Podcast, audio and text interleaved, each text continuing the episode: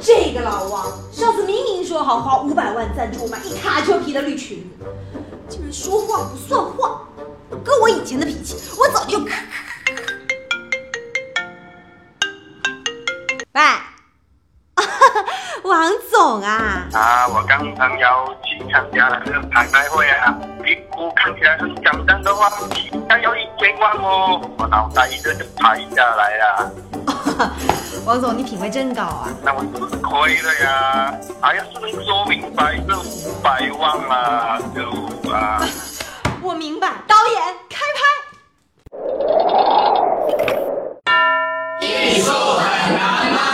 本集由意外艺术 APP 赞助播出。了解艺术从这里开始。本集还由世界艺术银行赞助播出。别叫我买花了，冇零钱呢。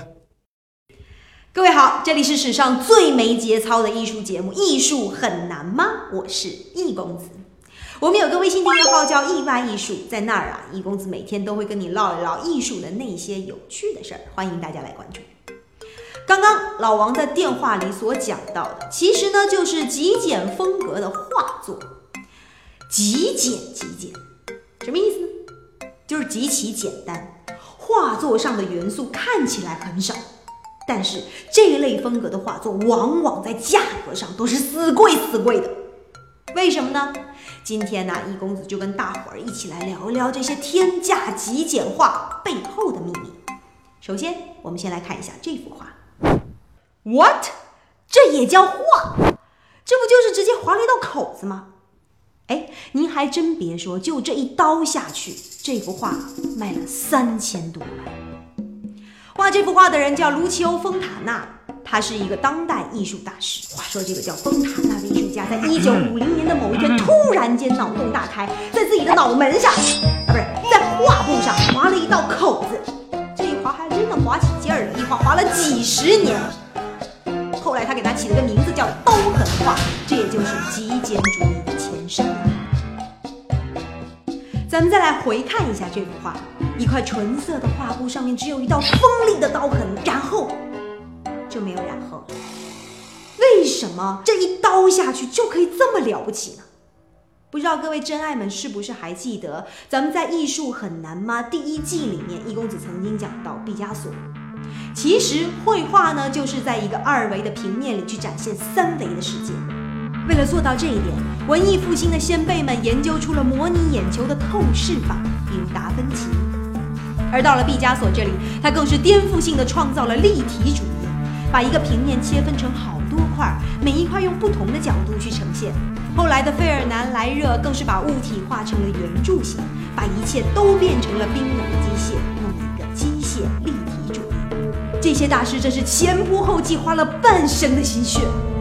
而丰塔纳只做了一件事，就这么一刀，把这些大师们费了半辈子的颜料要做的事情给做完了。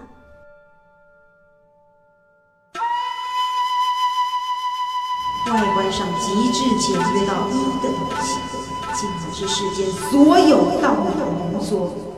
不过思想嘛，是最容易被山寨。你会割，咱们也会啊。哎，你说咱们要是能够割出个一模一样的刀痕画出来，是不是转身就可以卖它个千八百万？试试。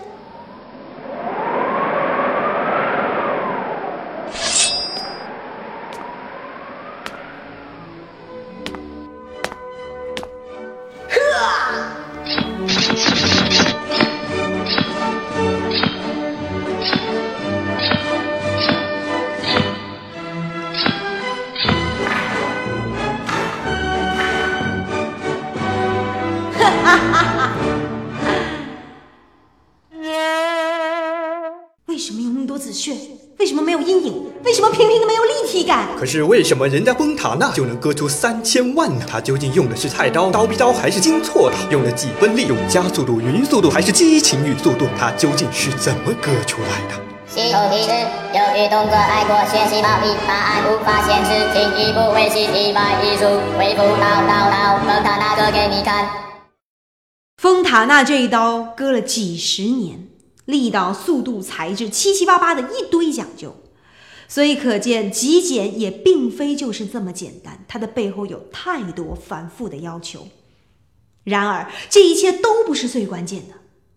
就像一位世外高人所说的：“艺术难的不是技巧，而是心境上不再迈步。人才是最关键的呀！有什么样的人，就能够创作出什么样的艺术作品。”就像是如果没有丰塔那几十年的艺术积淀，他怎么可能在面对画布的时候依然心静如水？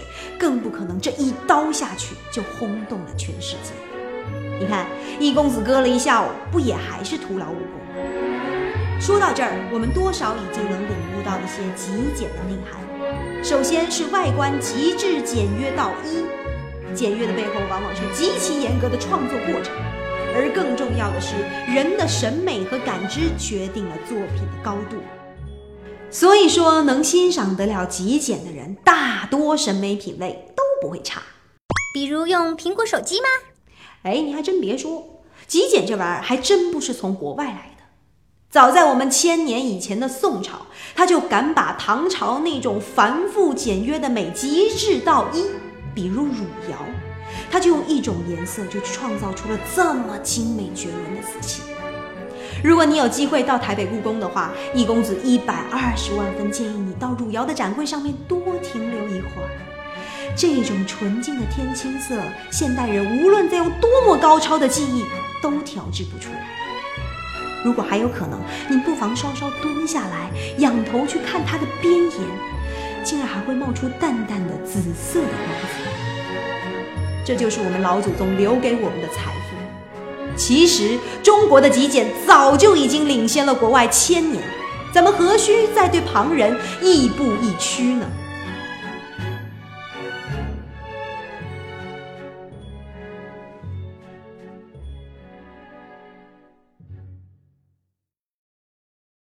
加入全国最大艺术社群“意外艺术”呀，一不小心品味就更高了呢。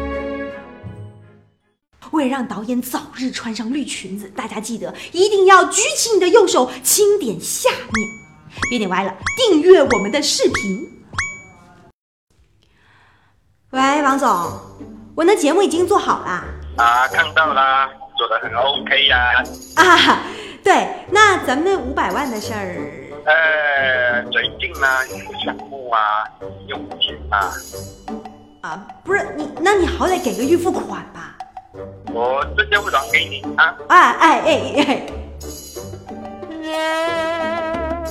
他是文豪中的大吃货，能一口气吃下三百颗荔枝。他是文豪当中的发明家，听说为了研制一种墨，不小心把自己家房子给烧了。